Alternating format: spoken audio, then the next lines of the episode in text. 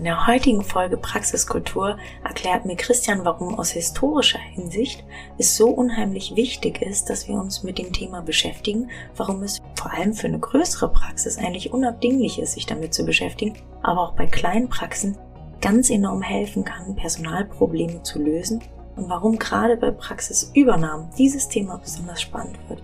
Deshalb, wir freuen uns, wenn ihr reinhört und wenn er euch gefallen hat, bewertet uns doch gerne mit 5 Sternen Gebt uns einen Kommentar, wir sind gerade am Wachsen und wir freuen uns über jeden Support.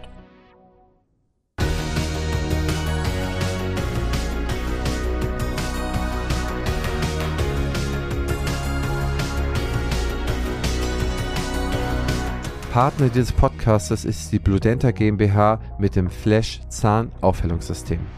Hi ihr lieben Mäuse, ich freue mich, dass ihr wieder dabei seid. Heute gibt es eine sehr interessante Folge zum Thema Praxiskultur. Und zwar, wie entwickle ich sie? Warum ist sie wichtig? Und da habe ich Gott sei Dank den absoluten Experten an meiner Seite. Lieber Christian, ich habe das Gefühl, die Tendenz geht immer mehr dahin, dass es große Kliniken gibt. Und ich habe irgendwie vor kurzem ein Buch angefangen zu lesen, eine unglaubliche Menschheitsgeschichte kennst du bestimmt auch, ne, aus der Steinzeit, also aus der Urzeit sozusagen, wie wir uns da entwickelt haben. Und da steht drin, bis zu 150 Menschen schaffen es in einer Gruppe harmonisch zusammenzulegen. Dann wird es schwierig. Und ich glaube, mit Hilfe einer Praxiskultur schafft man es aber auch, größere Gruppen zusammenzuhalten oder auch kleinere Gruppen harmonisch zu gestalten. Aber wie mache ich das? Ja, erstmal muss man ja mal betrachten, was Kultur eigentlich bedeutet oder wie es sich entwickelt hat. Und da hast du eigentlich genau den richtigen Ansatz. Also die Menschen sind soziale Wesen, die arbeiten zusammen, die identifizieren sich für gewisse Sachen und identifizieren sich für Menschengruppen, für gewisse Ideale, für gewisse Ziele und für diese Ziele kämpfen sie. Sind sie bereit, Entbehrung hinzunehmen? Sind sie bereit, Hunger hinzunehmen? Sind sie bereit, Leid, Sorgen, Tod hinzunehmen und das alles zu überstehen. Das heißt, irgendwo gibt es dieses unsichtbare Band. Und das ist so ein bisschen die Kultur. Und die Kultur haben wir in unserem Kulturkreis in einer gewissen Art und Weise definiert. Die ist dann über lange, lange Jahre ist sie dann entstanden. Wir haben hier sowas wie, ja, was sagt man denn im Ausland äh, zu, zu den Deutschen? Wir gelten dann, wenn man so will, als zuverlässig, pünktlich, bürokratisch, teilweise ein bisschen langsam, aber auf der anderen Seite auch sehr gewissenhaft. Und, und es, ja, genau.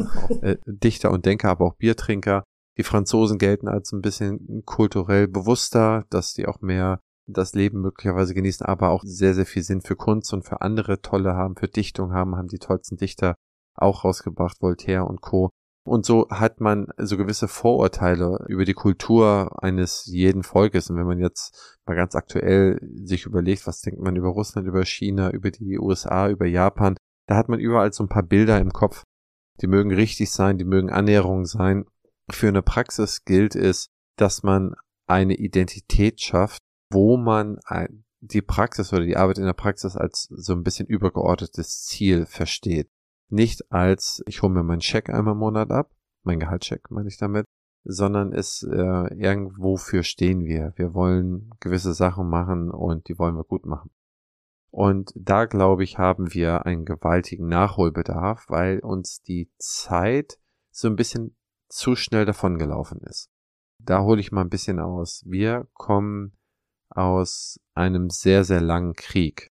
Zusammengenommen mit dem Ersten Weltkrieg hatten wir Anfang des letzten Jahrhunderts 40 Jahre, 30 Jahre lang Unruhen und Krieg hier in Deutschland. Danach wurde alles reset gemacht. Es gab, wenn man so will, fast Hungersnöte. Wir mussten durch den Marshallplan, durch andere Sachen gerettet werden. Dann wurde auch noch Deutschland geteilt. Also es waren so viele Jahre Angst und Leid. Gar kein Hass. Das war kein, also es gab keine rechte oder linke Extrembildung, was ja auch die Kriegsparteien befürchtet hatten, dass sich das wieder so auseinander dividiert wie nach dem Ersten Weltkrieg. Das gab es nicht, aber es gab diesen Leid und diese Angst, dass es wieder Krieg geben könnte und noch so viele andere Sachen. Diese Angstkultur hat dazu gebracht, dass eigentlich jeder noch mal ein bisschen mehr gearbeitet hat, dass wir einen unglaublichen Wirtschaftsaufschwung hatten, hat noch tausend andere Gründe. Ich mache eine ganz, mache eine Abkürzung. Aber diese Kultur diese Arbeitskultur, diese Zusammenarbeit war so ein bisschen geprägt immer durch die Angst. Die Angst, zum Beispiel den Job zu verlieren. Die Angst, dass der Arbeitgeber selbst nicht zurechtkommt und ich verliere den Job. die Angst, dass man irgendetwas nicht richtig macht. Und dadurch äh, bilden sich natürlich so patriarchalische Systeme raus. Da gibt es einen, dem man vertraut, der sehr hart ist, aber der oder diejenige dann auch für einen sorgt, der sagt, okay, wenn wir es so machen, wie ich es jetzt sage, dann, dann läuft das schon. Und man hat sich dem dann sehr, sehr gern hingegeben. Und dann gab es die nächste Generation, die hatte dann schon ein bisschen weniger Angst. Die Eltern hatten für einen guten Wohlstand gesorgt. Man ist dann schon besser groß geworden. Man konnte sich schon mehr leisten. Man ist schon öfter mal in Urlaub gefahren. Hatte dann irgendwann vielleicht auch ein eigenes Häuschen. Und dann gab es die nächste Generation. Das sind jetzt die, die vielleicht so ab den 90er Jahren oder 80er, 90er Jahren geboren worden. Das sind dann die, die eigentlich die Angst gar nicht mehr so richtig gekannt haben. Zumindest die grundlegende Angst. Und damit hat sich natürlich auch die Kultur, die, ob es eine Bäckerei ist, ob es eine Tischlerei ist, ob es im Finanzamt ist oder ob es eine Zahnarztpraxis ist, hat sich die Kultur natürlich da auch verändert. So ein bisschen kommend geprägt von so ein bisschen Angst, so ein bisschen Unterwürfigkeitsgefühl, so ein bisschen den Druck, dass man nicht gut genug ist und dass es irgendetwas könnte schiefgehen und dann, dann läuft alles nicht mehr im Leben, bis hin dass man jetzt sagt, okay, man kennt dieses Angstgefühl nicht mehr und sagt, okay, es muss irgendeinen Zweck haben, warum ich hier bin und das jetzt mache. Und damit können viele nicht umgehen, weil dieser Wandel, obwohl er über 20, 30 Jahre ging, eigentlich für uns auch, für unsere Begriffe eigentlich noch viel zu schnell ging. Komme ich gleich nochmal zu. Und das führt dazu, dass sich die Kultur generell geändert hat und wir jetzt für unsere Organisationseinheit Zahnarztpraxis dafür sorgen müssen, dass es eigentlich das eine gibt's nicht mehr, brauchen wir nicht hinterher trauern. Wir müssen das jetzt als Chance, diese Selbstbestimmtheit als Chance nehmen, die Leute so mitzunehmen und so einzubauen, dass wir hier sozusagen das übergeordnete Ziel definieren, dass wir eine Gemeinsamkeit, ein, ein Lebenszweck, einen Lebenssinn für uns in der Arbeit hier definieren und diese Kultur dann einführen. Und dann hat man genauso ein starkes Band, wie es damals die Angst geschafft hat. Und die Diskussion, die man oft mit älteren Zahnärztinnen und Zahnärzten führt, ja früher war alles so und so, da muss ich das, den ganzen Hackmack nicht machen und Employer Branding und hier und hast du nicht gesehen. Ja, das ist alles richtig, weil dieser Effekt jetzt drin war, der jetzt nicht mehr drin ist. Und deswegen muss sich jeder jetzt in Zukunft mit diesen Themen ganz anders beschäftigen. Und das, was man vom Vater oder von dem Praxisvorgänger gelernt hat, wie der oder die das gemacht hat, das hilft heutzutage nur noch sehr, sehr, sehr, sehr wenig. Also das ist nochmal so kurz mal zusammengefasst. Jetzt kommt die Werbung. Mensch, Anne, was hat dich diese Woche geflasht? Erzähl mal. Ach, so ziemlich vieles. Aber weißt du, was ich ganz besonders toll fand? Wir haben den Partner für unseren tollen Podcast gefunden. Und wer ist das, Christian? Das ist die Blue Denta GmbH mit dem Flash Zahnaufhellungssystem, mit dem Straight Zahnbegradigungssystem und dem Sachs Weißer Shop. Liebe Anne, hast du von denen schon mal was gehört?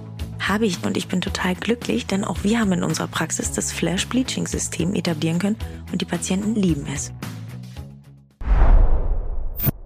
Das war wirklich ganz toll erklärt. Ich danke dir dafür und ich merke das ja bei mir.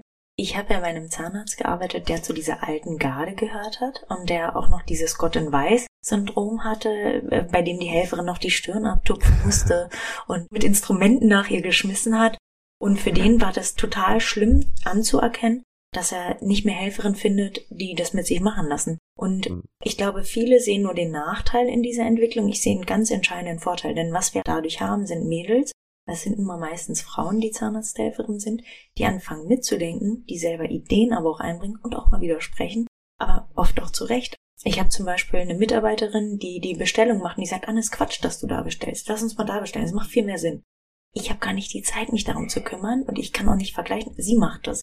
Und es hätte sich vielleicht eine Dame vor 40 Jahren nicht getraut. Also ich weiß bei meinem Ex-Mann, da hätte niemand sich getraut, was zu sagen. Oder heute, blödes Beispiel, ich sitze im OP und sag, Mensch, das und das müssen wir noch bestellen. Sagt sie, nein, ist alles schon passiert, konzentrier dich. Also wir haben heute Menschen, die natürlich total aufgeklärt sind und die auch Sachen hm. erwarten und vielleicht auch eine andere Erwartungshaltung beim Chef haben, aber die dafür auch ganz andere Sachen auf einmal abliefern. Und wie gesagt, meine Erika, also die, die erzähle ich ja immer ganz gerne, weil die einfach für mich so ein Paradebeispiel für so eine Traumhelferin ist und nicht, dass die anderen nicht genauso gut sind, aber die kommt ganz oft zu mir und sagt, Anne, da machst du gerade einen Fehler, lass mich das mal lieber machen. Personalgespräche. Bitte, ich möchte das lernen, ich kann es besser als du. Und recht hat sie.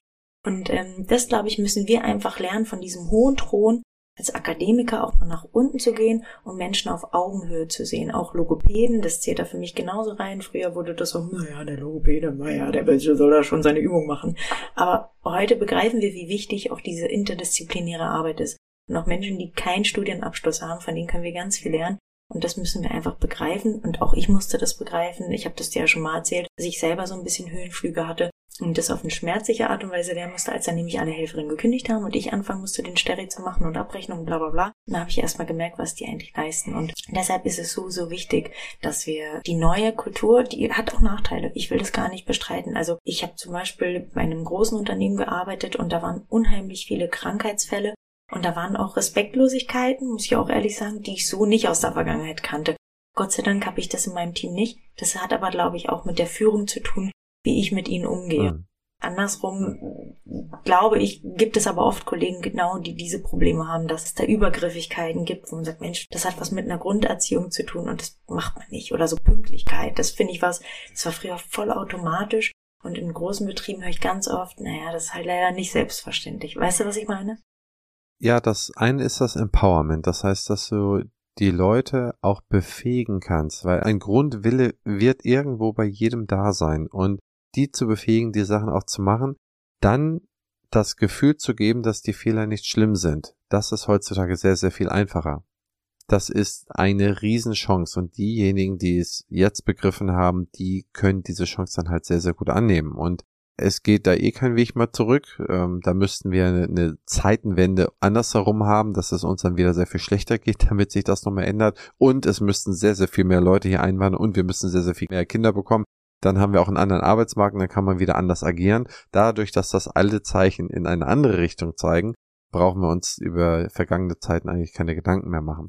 Warum das jetzt so schnell geht und was ich vorhin schon mal angeteasert habe, ist, man sagt, dass so Interkulturalitäten, also so Länder zum Beispiel, Bevölkerung, wie lange es dauert, bis sie sich angenähert haben. Das heißt, nehmen wir mal das Beispiel die neuen Bundesländer und die alten Bundesländer. Man war durch die Mauer seit 61 getrennt. Das waren dann vielleicht 29 Jahre, aber insgesamt war man ja im Prinzip, äh, seitdem die Siegermächte 46 Deutschland aufgeteilt haben, mehr oder minder getrennt. Das heißt, diese Zeit, die hat mit so grundsätzlich verschiedenen Systemen, das ist eigentlich, sind eigentlich Sozialstudien ohne Ende. In dem einen ein sozialistisches System, im Übrigen das erfolgreichste sozialistische System, was es damals gab, viel erfolgreicher als alle anderen sozialistische Staaten. Auf der einen Seite die hoch erfolgreiche Bundesrepublik. Als die wieder zusammengekommen sind, da hat man schon gemerkt, okay, irgendwie, ne, bei ein Volksstamm, und eigentlich nur im, in Anbetracht der Jahrhunderte nur 50 Jahre, wenn man so will, auseinandergerissen. Aber das hat schon gereicht. Denn man sagt, dass man sich annähern kann um ungefähr zwei Prozent pro Jahr. Das heißt, wir haben 1990 die Wiedervereinigung gehabt und äh, jetzt sind 30 Jahre vergangen. Das heißt, wir haben uns unsere, unseren Gap, unser Delta, was uns getrennt hat, haben wir um 60 Prozent jetzt geschlossen. Und so muss man das auch mit anderen Völkern sehen, wenn man jetzt Völker zusammenlegt oder so, wie lange dauert das, bis die Kulturkreise sich annähern? Das sind ungefähr zwei Prozent im Jahr. Das ist so eine ewige Faustregel. Und wenn man jetzt schaut, dass sich jetzt innerhalb von 20 Jahren die Kultur in der Praxis so deutlich verändert hat, dann ist es eigentlich viel schneller, als man das eigentlich begreift. Ne, und das hat halt dazu geführt, dass es, man sagt, okay, 20 Jahre, das ist ja eigentlich ewig lange, da kann man ja tausend machen. Vor 20 Jahren hatte man zu viel Personal, jetzt hat man viel zu wenig. Vor 20 Jahren war dies, jetzt nochmal anders geboren. Ach, da kam dann alles zusammen. Und das muss man irgendwie so ein bisschen für sich beherzigen, dass das äh, schwierig ist. Der gute Punkt dabei ist, wenn einzelne Leute in ein bestehendes kulturelles System reinkommen, dann haben die es sehr, sehr viel leichter, sich daran zu adaptieren. Aber eine ganze Gruppe, das wird immer sehr, sehr schwierig. Das sehen wir auch häufig bei Praxisübernahmen, wo das ganze Team bleibt, wo ein neuer Inhaber, Inhaberin rankommt. Die ganze Gruppe bewegt sich dann eher schwierig dann auf den Inhaber, Inhaberin zu. Da muss es eher so sein, dass der Inhaber, die Inhaberin, die neue, muss sich dann auf die Gruppe zu bewegen. Auch wenn es aktuell nicht richtig ist, weil man da irgendwie auch da ein bisschen Zeitenwende braucht. Aber das sind immer so Grundregeln, die man eigentlich nicht auseinanderreißen kann. Dessen sollte man sich stets bewusst sein. Ja, ist ein ganz, ganz guter Punkt. Und da gibt's ja auch tolle Mediatoren, die einen da unterstützen können bei genau diesem Problem. Und vielleicht letztes Beispiel. Ich habe ja erzählt, ich habe bei Q64 gearbeitet und da kann ich aus dem Nähkästchen planen, weil ich weiß, dass der Stefan Ziegler auch sehr stolz drauf. Der hat es wirklich geschafft, da eine Kultur zu etablieren. Und man hat so wirklich das Gefühl gehabt, wer da gearbeitet hat, der war so richtig stolz darauf, weil Q alles außergewöhnlich und wir haben die besten Partys gefeiert. Also das hatte einen Flair, den er da geschafft hat zu entwickeln, dass man, also es war auch eine ganz spezielle Art von Menschen, die halt da gearbeitet hat, die dann auch da geblieben sind. Und es war so eine, ich sag mal, feierlustige, witzige, diverse Gruppe von Menschen. Und du kennst ihn ja auch. Und ich finde, der hat es toll geschafft, auch so eine Kultur wirklich da zu entwickeln. Das war für mich auch ein Vorbild in meiner Praxis. Ich habe natürlich eine andere Kultur, weil ich ein anderer Typ Mensch bin. Aber wir haben zum Beispiel gesagt, unser Ziel ist nicht einfach eine Kinderzahnarztpraxis zu sein. Wir wollen Kindern die Angst vor dem Zahnarzt nehmen. Kindern ein Lächeln schenken. Und das ist so unser Ding. Und das große Ziel ist ja dieses Hero Town, was ich dir vielleicht schon mal erzählt habe. Und damit arbeiten wir auch immer auf ein Ziel hin und die Mädels bekommen Ziele, bei denen sie selber wissen, hey, ich mache das nicht einfach nur für mein Gehalt, sondern weil wir da irgendwann hinwollen. Und das finde ich, gibt auch mir als Chefin viel mehr Spaß und Spielraum, weil wir sagen, wir machen das halt nicht irgendwie für einen Check, sondern wie du es vorhin genau gesagt hast, man hat eine Mission, die man verfolgt. Und damit, finde ich, haben wir eine tolle erste Folge geschaffen. Praxiskultur, wichtig. So ist es. Das war's auch wieder für die heutige Episode. Wir danken euch allen recht herzlich fürs Zuhören. Wir freuen uns über Hinweise und Anregungen an henriziatopti-hc.de oder per Instagram an Dr. Anne Heinz. Wenn euch die Folge gefallen hat, bitte hinterlasst doch einen kleinen Kommentar auf Spotify und iTunes und vielleicht 5 Sterne. Das würde uns sehr freuen und hilft beim Algorithmus. Und bis zum nächsten Mal. Vielen Dank fürs Zuhören. Macht's gut.